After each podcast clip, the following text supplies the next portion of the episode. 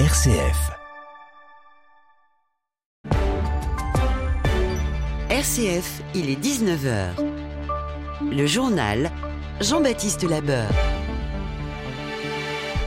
Bonsoir à toutes et à tous. Les habitants du Pas-de-Calais s'apprêtent à passer une nuit difficile. Le département est en vigilance rouge aux crues et aux inondations. Des pics de crues sont attendus dans les prochaines heures. Des pauses de 4 heures tous les jours, c'est ce que promet Israël dans sa guerre contre le Hamas, insuffisant pour les organisations humanitaires qui, réclament toujours un cessez-le-feu, nous le verrons. Le Conseil d'État annule la dissolution des soulèvements de la terre, c'est un revers pour le gouvernement. Et puis l'Église fait un geste auprès de la communauté LGBT, les personnes transsexuelles pourront être baptisées.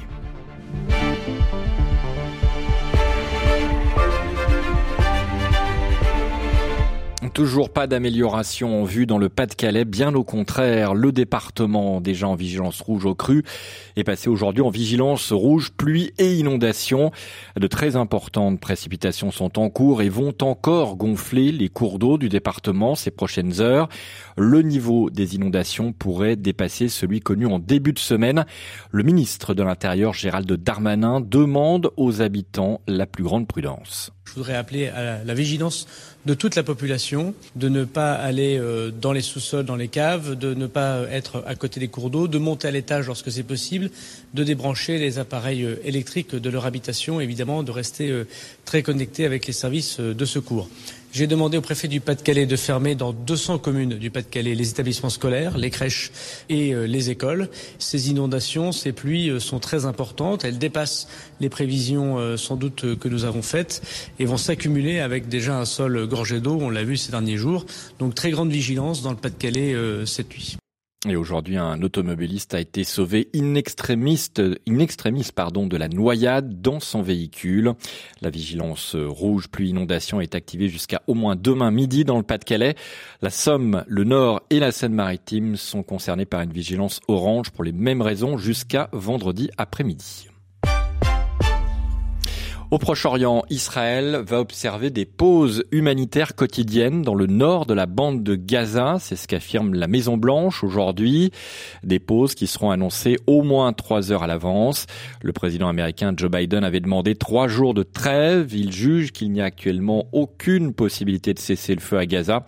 Le Premier ministre israélien Netanyahou s'y refuse toujours tant que les otages n'auront pas été libérés. Ce matin, en ouverture de la conférence humanitaire sur Gaza, Emmanuel Macron a lui aussi appelé pour la première fois à un cessez-le-feu tout comme 13 ONG réunies cet après-midi à Paris. Pour Cécile Duflot, présidente d'Oxfam France, de simples pauses ne suffiront pas au vu de la gravité de la situation humanitaire à Gaza. D'abord, ça veut rien dire, ça n'a aucun sens. Une pause ou quand euh, il était euh, prévu que le sud euh, du territoire soit épargné et un tiers des morts ont, eu lieu dans le sud de la bande de Gaza, donc y compris la zone géographique vers laquelle les populations civiles étaient destinées, en tout cas à, qui on conseillait de se rendre n'était pas un territoire protégé. Donc on voit bien est-ce qu'on contribue à faire arrêter de bombarder des civils ou pas. Et c'est ça, hein, c'est le feu, aussi simplement que ça. Mais là, on est face à un siège, face à un bombardement massif des populations civiles par euh, des centaines euh, et des centaines de vies qui sont en danger, des milliers euh, de morts déjà, majoritairement très largement des enfants. Le seul débat, c'est de savoir est-ce qu'on arrête la France va porter son aide humanitaire pour la Palestine à 100 millions d'euros cette année. À Gaza, des milliers de civils palestiniens ont une nouvelle fois pris le chemin du sud. Israël annonce avoir ouvert euh, un couloir d'évacuation après le départ hier de près de 50 000 personnes. Deux hôpitaux de Gaza risquent de fermer dans les prochaines heures en raison d'un manque de carburant pour faire tourner les générateurs. Les combats se poursuivent à Gazaville entre l'armée israélienne et le Hamas. Par ailleurs, le djihad islamique a lui publié une vidéo de deux otages israéliens, une femme de 70 ans et un jeune adolescent, se disant prêts à les libérer si les conditions sécuritaires sont réunies. En France, le CRIF ne souhaite pas que le RN participe à la marche contre l'antisémitisme dimanche à Paris. C'est ce qu'a indiqué son président, Jonathan Arfi, chez nos confrères de LCI aujourd'hui. De nouvelles personnalités ont annoncé leur venue pour la marche de dimanche, l'ancien président Nicolas Sarkozy ou encore l'ancien Premier ministre Édouard Philippe. L'Église catholique sera représentée à cette marche contre l'antisémitisme. Le père Christophe Lesourd, le directeur du service des relations avec le judaïsme, sera dans le cortège, ainsi que des prêtres et des évêques. Président de la conférence des évêques de France n'a cependant pas souhaité donner de consignes aux fidèles. Monseigneur Éric de Moulin-Beaufort. Je suis toujours pour ma part assez réticent à donner des consignes euh, politiques comme si les citoyens étaient des mineurs qui ont besoin que je leur dise ce qu'ils doivent faire. Je pense que nous avons adressé un appel très fort pour euh, que chacun résiste à l'antisémitisme, résiste à la tentation aussi de, de propos ou d'attitudes anti-musulmanes ou racistes. Nous l'avons répété à plusieurs reprises. Donc je pense que les catholiques sont armés pour se déterminer par eux-mêmes, chacun sur le mode d'action qu'il veut avoir, pour guérir notre société française, au-delà des catholiques, notre société française de l'antisémitisme et de l'anti-judaïsme. Et ça me paraît plus décisif que d'appeler à partir d'une manifestation, mais encore une fois, parce que ça relève de la responsabilité de chaque citoyen de se déterminer. En tout cas, la, conférence des évêques sera représentée, au moins par le directeur euh, du service euh, des relations avec euh, le judaïsme, à cette manifestation. L'Association des maires de France appelle, elle, à des rassemblements contre l'antisémitisme devant toutes les mairies dimanche. La France insoumise organisera samedi à Paris, place de la République, un rassemblement, cette fois contre la guerre, pour demander un cessez-le-feu et la libération des otages du Hamas. 19h et 6 minutes, c'est un revers pour le gouvernement. Le Conseil d'État a en effet demandé, en effet annulé, pardon, la dissolution du collectif des soulèvements de la terre. La plus haute juridiction administrative française estime qu'aucune provocation à la violence contre des personnes ne peut leur être imputée. Le Conseil d'État a reconnu des provocations et des agissements violents à l'encontre des biens, mais pour les sages, la dissolution demandée par le ministère de l'Intérieur ne constituait pas une mesure adaptée, nécessaire et proportionnée à la gravité des troubles.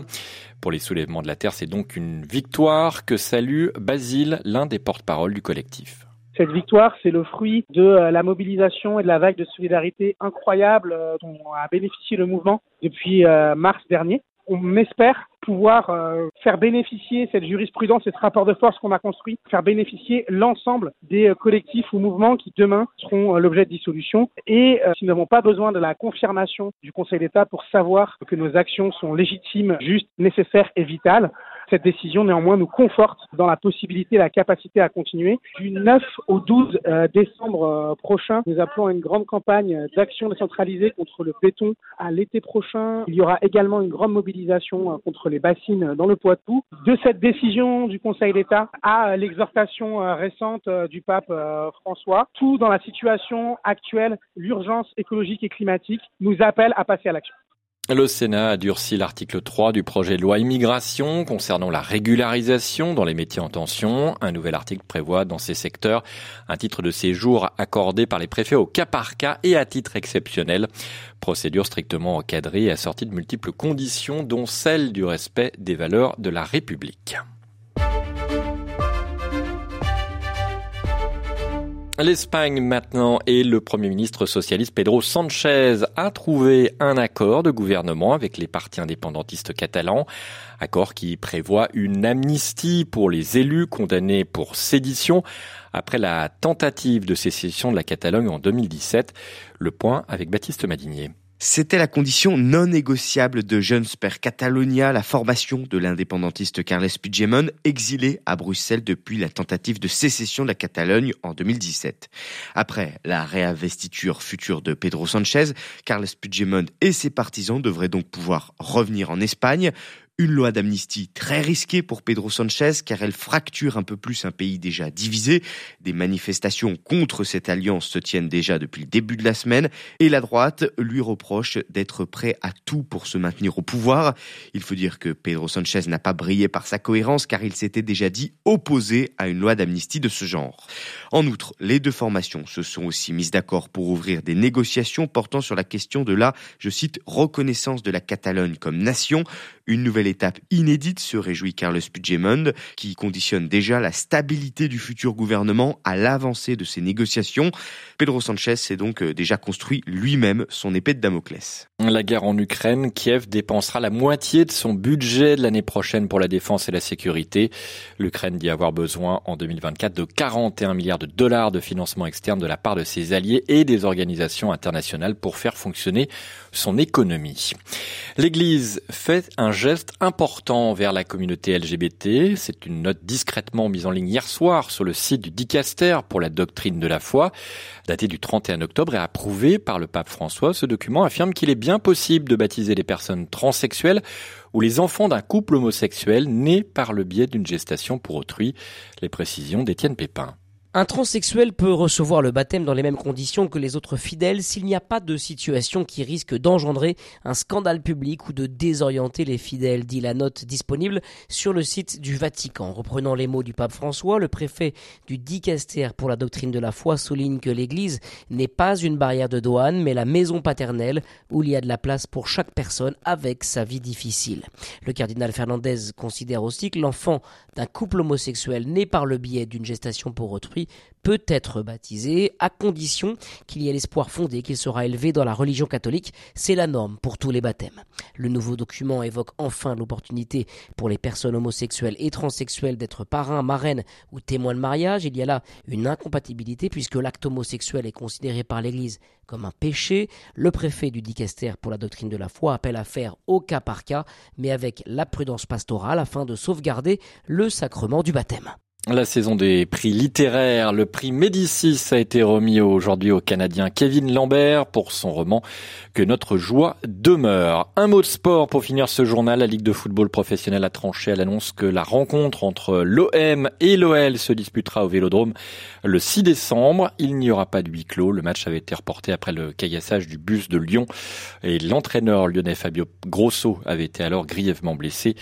L'Olympique lyonnais va faire appel de cette décision la Ligue. Et puis première convocation en équipe de France pour Warren Zahir Emery à 17 ans seulement. Le milieu de terrain du PSG a été retenu par Didier Deschamps en vue d'affronter Gibraltar et la Grèce pour les prochains matchs de qualification de l'Euro 2024. C'est la fin de cette édition. Merci de votre fidélité. Je vous retrouve demain soir à la même heure.